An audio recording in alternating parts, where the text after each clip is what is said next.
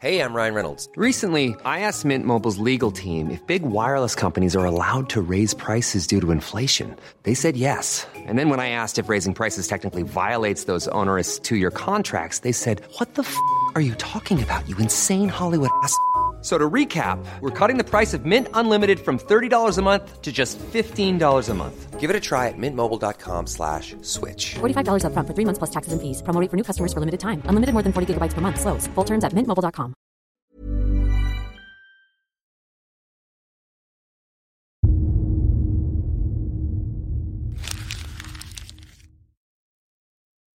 Seguirle el ritmo al país no es cosa fácil, pero en este espacio intentaremos, semana a semana y en 25 minutos, comprender juntos lo que sucede en el territorio que habitamos.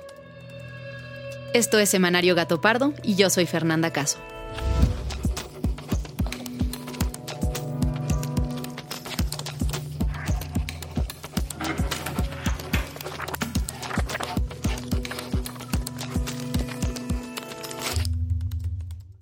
Caso de ser necesario evacuar el avión, deje todas sus pertenencias y siga la guía de luces a lo largo del pasillo, hasta la salida más cercana. En caso de evacuación o acuatizaje, este avión cuenta con seis salidas de emergencia, dos en la parte posterior, dos sobre el ala y dos al frente. Un avión de la empresa Volaris intentó aterrizar en la pista del Aeropuerto Internacional de la Ciudad de México cuando se encontraba ocupada esa pista por un avión que iba a despegar. El sábado 7 de mayo por la noche, dos aviones estuvieron a punto de chocar, tras una muy mala operación de los controladores aéreos en el aeropuerto Benito Juárez. El accidente se evitó gracias a la pericia del piloto, que estaba a punto de tocar la pista cuando descubrió que estaba ocupada por otro avión y consiguió retomar el vuelo. El incidente causó conmoción y muchas dudas. Las cifras revelaron que no fue un incidente aislado.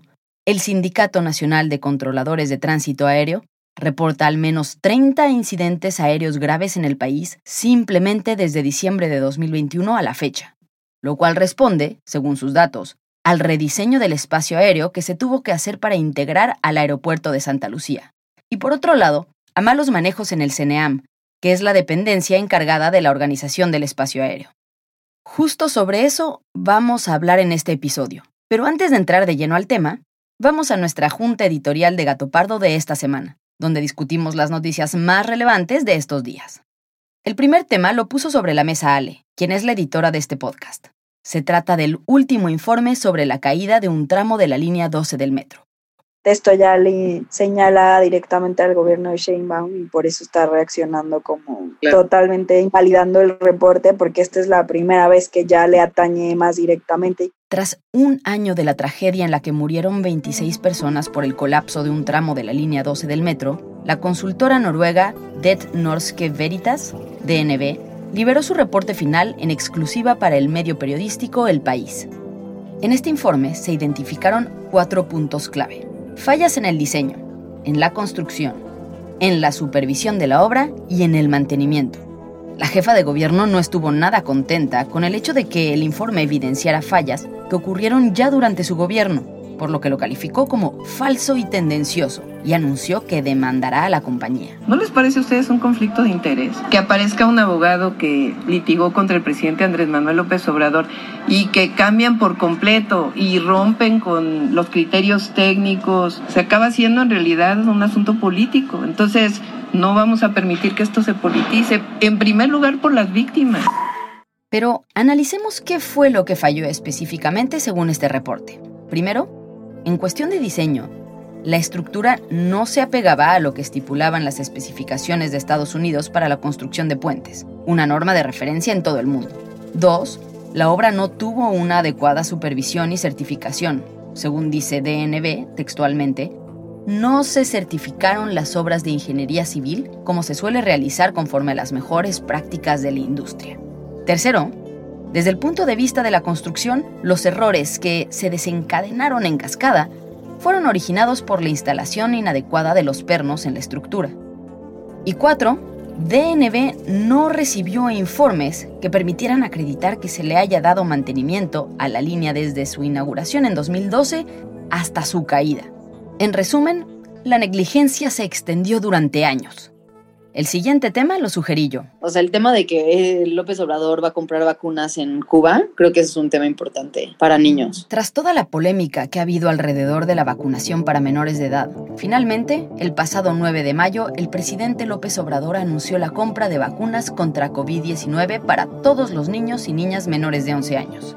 A pesar de que esto era algo que millones de padres habían estado esperando desde que inició la pandemia, la noticia generó mucha polémica, pues la vacuna que se aplicará será el biológico Abdala, de origen cubano y sobre el que existe muy poca información disponible sobre calidad y seguridad. Vamos a adquirir una vacuna que ellos están produciendo para niños muy pequeños que les ha dado muy buen resultado. Hasta este momento, únicamente el Control Estatal de Medicamentos de Cuba ha consentido la aplicación de la vacuna después de haberla probado en su población y reportar una eficacia, según dicen, del 92.2%. Sin embargo, Abdala todavía no cuenta con la aprobación de la Organización Mundial de la Salud ni con la autorización para uso pediátrico de la COFEPRIS. El tercer tema lo sugirió Fabiola, una de las investigadoras de este podcast. También el tema de las dos periodistas asesinadas en Cozoleacaque, Veracruz, está fuertísimo. O sea, creo que ya desde hace tiempo veníamos hablando de la importancia de poner el foco ahí. El lunes 9 de mayo, la Fiscalía General del Estado de Veracruz confirmó el asesinato de Yesenia Molinedo y Sheila Joana García, directora y reportera respectivamente del portal El Veraz, quienes fueron baleadas por motivos que actualmente se desconocen. Hasta este momento solo existen versiones extraoficiales de lo que sucedió, las cuales apuntan a que las periodistas se retiraban de una tienda de conveniencia cuando fueron atacadas. Demandamos el inmediato esclarecimiento de los asesinatos de todos y todas las periodistas. Exigimos justicia para nuestros colegas y sus familias. No más periodistas asesinados. Ellas no fueron las únicas periodistas asesinadas este mes. El 5 de mayo, el cadáver del reconocido analista sinaloense Luis Enrique Ramírez apareció envuelto en bolsas de plástico en el kilómetro 15 de la carretera Culiacán-Mazatlán. En lo que va del año, suman ya 11 periodistas asesinados, mientras que en este sexenio se han contabilizado 1.945 agresiones, que incluyen 35 asesinatos y dos desapariciones. Y ahora sí, vamos al tema principal de esta semana. Me gustó la adrenalina y las turbinas, para eso. Las avionetas mi delirio, son mi pasión y lo logré. ¿Qué está pasando con la aviación en México, que no ha dejado de ser noticia desde hace tres años? Se trata de un tema sobre el que normalmente no escuchábamos, pero recientemente ha sido muy polémico. Vamos a cumplir y en dos años va a estar terminado el nuevo aeropuerto, como lo dijimos. No hemos contratado créditos. Todo se ha financiado con presupuesto público y tampoco eh, se han entregado concesiones. Esto es de la nación. Se va a mejorar el actual aeropuerto de la Ciudad de México y se va a reactivar el aeropuerto de Toluca. De esta manera vamos a resolver en poco tiempo la saturación del actual aeropuerto de la Ciudad de México. Pero esto va más allá de dimes y diretes políticos. Se trata de un tema de seguridad ¿Qué está pasando en los aeropuertos mexicanos? ¿Debe preocuparnos? ¿Estos incidentes están verdaderamente relacionados con el nuevo aeropuerto Felipe Ángeles? ¿Qué hay de las acusaciones de corrupción en el organismo encargado del manejo del espacio aéreo? Pues con estas preguntas en mente, Majo, Fabiola y yo, que somos el equipo de investigación de Semanario Gato Pardo, nos dimos a la tarea de buscar datos e información que nos permitieran entender el problema. Y a la primera persona que buscamos fue a María Larriba, qué es lo que haces y en qué consiste, ¿no? Con mucho gusto. Mira, yo fui controlador de tráfico aéreo 27 años, entonces yo ya llegué a la Ciudad de México, fui controlador en la torre de control y después en el centro de control y en 1985 ya llegué a la categoría más alta. Y a partir de 1990 me hago instructor de aerolíneas, de pilotos específicamente. Trabajé en el proyecto Texcoco dos años y después hice la especialización de investigador de accidentes de aviación. Hoy María es en accidentes de aviación. Muy pocas personas en el país saben del manejo del espacio aéreo tanto como ella. María me explica que hay que dividir en dos los incidentes ocurridos recientemente. Por un lado, los que han sido muy mediáticos, y por otro, Algunos otros que, aunque no han llegado a inundar las redes sociales, son los verdaderamente preocupantes. Mira, te explico. Lo que ocurre es que como son denuncias anónimas y son videos que bajan de las redes y que bajan de las aplicaciones de Flight Radar y Flight Aware, a la gente que lo ve no le impresiona porque no entienden qué está pasando. Pero sí ha habido incidentes muy graves, pero no estos dos que están denunciando. El Sindicato de Controladores Aéreos señala que se han reportado cerca de 100 incidentes en México en el último año, de los cuales 30 de ellos han sido serios. De estos, una tercera parte ha ocurrido en el aeropuerto de la capital. Uno de estos incidentes graves sucedió apenas el 19 de abril, según el SINACTA. En este suceso, tres aviones que volaban al noreste de Colima estuvieron a punto de colisionar debido a que sus rutas se cruzaron y la diferencia de altitud entre ellos fue mínima. ¿A qué se debe esto? Bueno, pues hay tres cosas ocurriendo de manera paralela. Primero, el rediseño del espacio aéreo. Segundo, la falta de capacitación de los controladores y los malos manejos en el CENEAM, que es el organismo encargado del espacio aéreo. Y tercero, el abandono del actual aeropuerto de la Ciudad de México. Pero empecemos por el primero, el rediseño del espacio aéreo. Y todo empezó con la llegada del aeropuerto Felipe Ángeles. volaremos todos en primera clase hay ricas playudas por si llega el hambre y Chescopal. Con la integración de Santa Lucía, se tuvo que rediseñar el espacio aéreo para que ambos aeropuertos pudieran funcionar al mismo tiempo. Algo que instituciones especializadas internacionales habían ya calificado de complicado por la corta distancia entre ellos y sobre todo por las montañas de la zona. Pero además de todo, según me explica María, no se involucró a todos los actores que debieron haber participado en este proceso como pilotos, aerolíneas, meteorólogos, ingenieros y expertos independientes, lo cual derivó en un diseño deficiente, confuso y peligroso. Prometieron rutas más cortas, prometieron aproximaciones estabilizadas, prometieron eficiencia en el combustible, y navegación satelital. Que, bueno, ¿qué cumplieron? Pues absolutamente nada. ¿Qué significa esto? Bueno, que las rutas son más largas, que hay demoras en los aeropuertos de origen, en vuelo y en destino, que hay demoras inesperadas a mitad de la ruta y eso pues es problemático para el piloto porque él no pensaba en que va a consumir más combustible con una demora y aparte los incidentes. Ahora, el gobierno ha tenido que llamar a mesas de trabajo con todos los responsables para corregir el rumbo y rehacer mucho de lo que tuvo que estar listo antes de la apertura de Santa Lucía. ¿Sí pueden funcionar estos dos aeropuertos al mismo tiempo? Mira, lo que se ha dicho siempre, ya está ahí, va a funcionar, pero no hay compatibilidad en el espacio aéreo.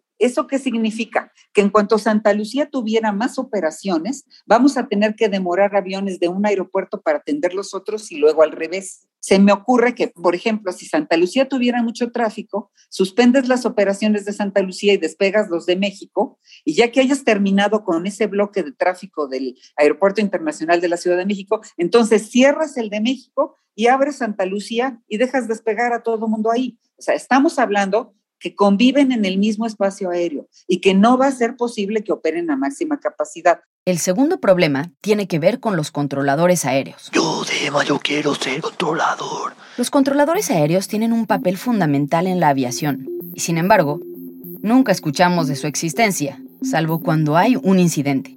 La historia de los controladores aéreos se remonta a la década de 1920. Hasta entonces, prácticamente solo se usaban aviones para cuestiones militares y para transportar correo. En el inicio de la Primera Guerra Mundial, las aeronaves se empleaban principalmente para reconocimiento del terreno, lo que permitió a los ejércitos anticipar los movimientos de sus rivales. Poco después, a mediados de la guerra, empezaron a subir armas a los aviones, desde pistolas hasta piedras que se lanzaban contra las tropas enemigas. A partir de 1915 se comienzan a instalar ametralladoras en las aeronaves y comienza la verdadera batalla en el cielo. Sin embargo, cuando la guerra terminó, surgió una importante demanda de vuelos comerciales que cambió toda la dinámica aérea. Se seguían utilizando señales en el suelo como ríos, ciudades y montañas para guiar las rutas, pero la llegada y salida de aeropuertos empezó a complicarse cada vez más. En 1920 se instaló la primera torre de control en el aeropuerto de Londres, ubicado a 20 kilómetros de la capital. Fue justamente en aquel aeropuerto que un operador acuñó la palabra que se usa en las emergencias aéreas, Mayday. La mayor parte de los aviones que llegaban a Londres en aquel entonces venían de Francia, por lo que el operador tomó una palabra que hacía referencia a la ayuda, MEDE en francés, y la convirtió al término internacional que hoy conocemos. Y sí, cuando los aeropuertos empezaron a tener más movimiento y los viajes empezaron a ser más largos, los controladores aéreos se dieron cuenta de la necesidad de establecer un idioma oficial y universal para poder comunicarse.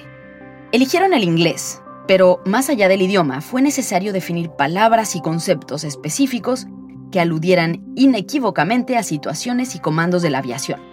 Adicionalmente, los países se comprometieron a compartir información meteorológica desde sus torres de control que sirviera a aviones lejanos para tomar decisiones sobre aterrizajes y despegues. En 1944, estos acuerdos finalmente se formalizaron. La Segunda Guerra Mundial estaba llegando a su fin, pero todavía había territorios ocupados. Eso no evitó que 54 países asistieran a la conferencia de Chicago. ¿Saben qué? Pues ya nos agarramos a madrazos. Ahora hay que hablar bien, ¿no? Ya tengo. Fue ahí que se firmó el primer convenio de procedimientos y reglas de aviación, que dio origen a la Organización de Aviación Civil Internacional, mejor conocida como OASI. Gracias a los organismos administrativos y normativos de la OASI, se llega a resolver problemas con espíritu de cooperación. Con el paso de los años, la aviación se ha vuelto más compleja. Es por esto que cada país necesita organismos especializados en el manejo de su espacio aéreo. En el caso de México, este organismo es el CENEAM, el Servicio de Navegación en el Espacio Aéreo.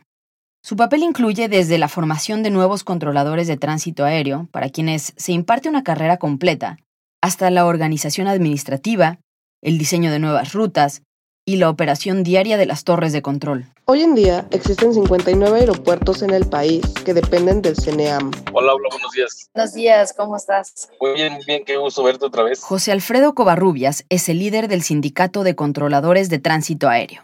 Ah, pues ya tengo 30 años de controlador. Previamente a, controlar en CNEAM, en el control civil, estuve trabajando en la Secretaría de Marina. José Alfredo me explica que una parte muy importante de los incidentes que estamos viendo hoy en día tiene que ver con que no se capacitó adecuadamente a los controladores con base en el nuevo diseño del espacio aéreo. Este rediseño también lleva implícitas varias actividades alrededor. Una de ellas es capacitar a los controladores, inclusive a los pilotos también y a todos los que van a usar este tipo de procedimientos con, los nuevos métodos. ¿sí? Si tú compras un nuevo equipo, pues tienes más o menos que por lo, menos leer el manual y, y saber qué cambios y cómo lo debes de utilizar. En un asunto de aviación es más complejo, es un asunto muy serio. Pero además de la falta de capacitación, José Alfredo señala más problemas como que no se ha contratado al número de controladores necesarios para cubrir todas las áreas y turnos que se requieren.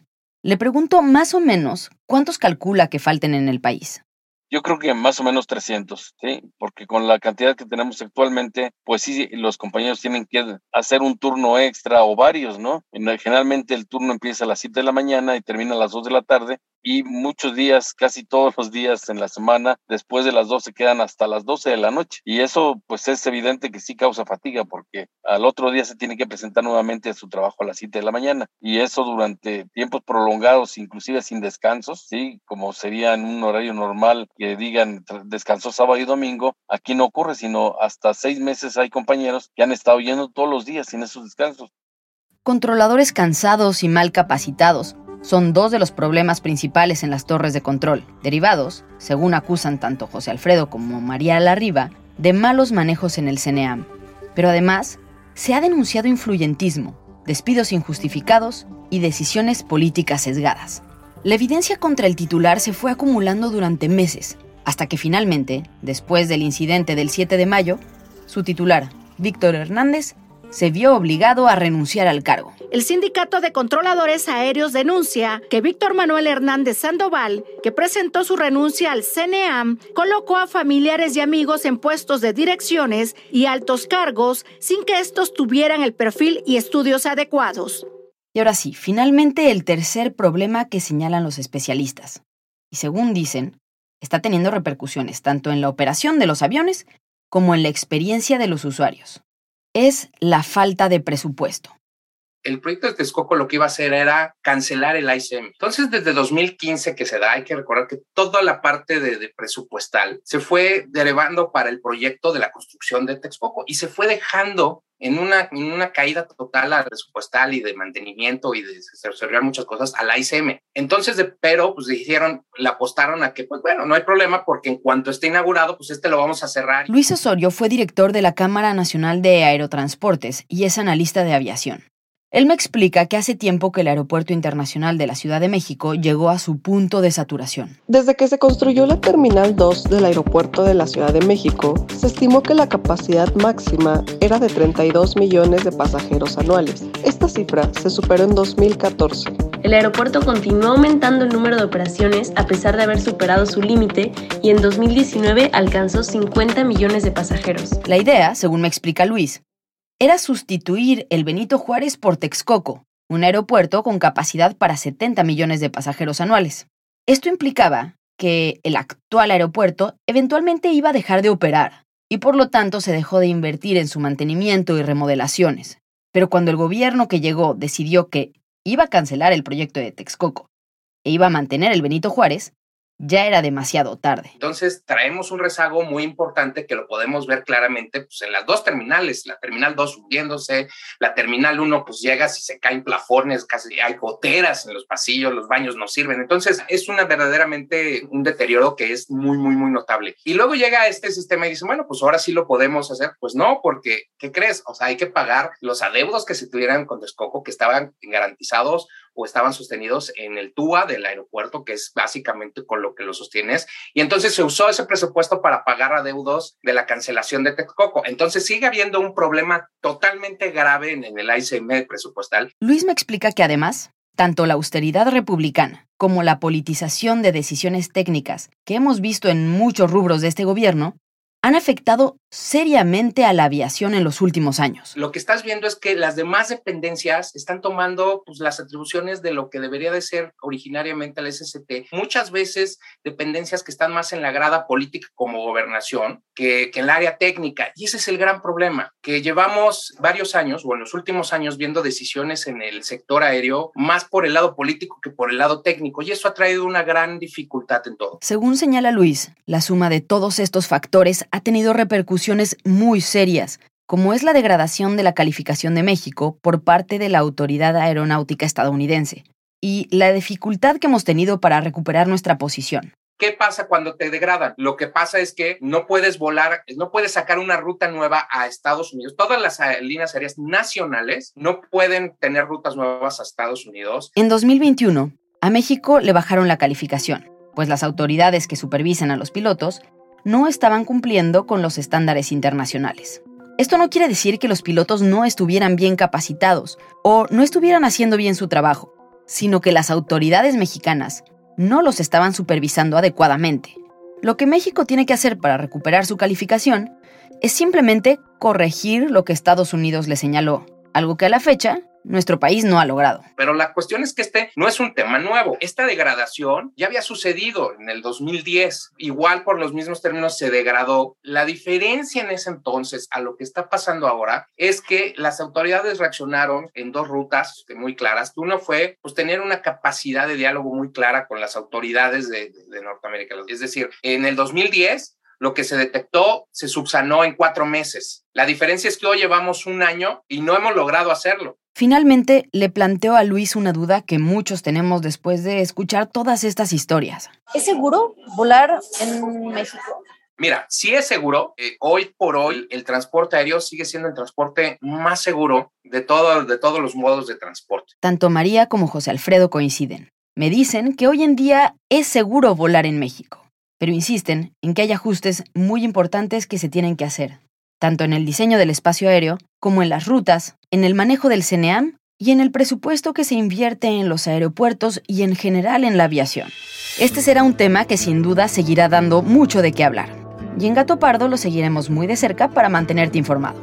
Por ahora estamos llegando al final de este episodio, pero no queremos que te vayas sin antes comentar los temas de los que hay que estar pendientes esta semana.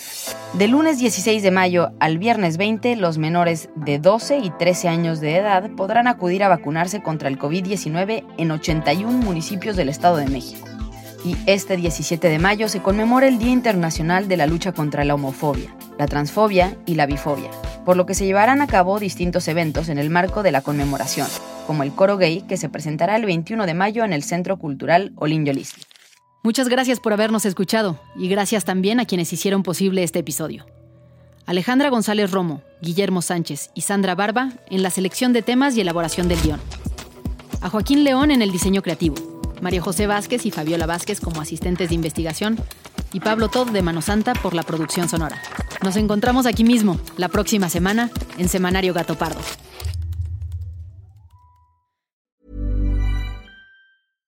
How would you like to look five years younger? In a clinical study, people that had volume added with Juvederm Voluma XC in the cheeks perceived themselves as looking five years younger at six months after treatment. Look younger, feel like you. Add volume for lift and contour in the cheeks with Juvederm Voluma XC. Reverse signs of aging by adding volume to smooth laugh lines with Juvederm Volure XC. For important safety information and to find a licensed specialist, visit juvederm.com. That's J U V E D E R M.com. Not for people with severe allergic reactions, allergies to lidocaine, or the proteins used in Juvederm. Common side effects include injection site redness, swelling, pain, tenderness, firmness, lumps, bumps, bruising, discoloration, or itching. There's a risk of unintentional injection into a blood vessel, which can cause vision abnormalities, blindness, stroke, temporary scabs, or scarring. Talk to a licensed specialist to find out if it's right for you.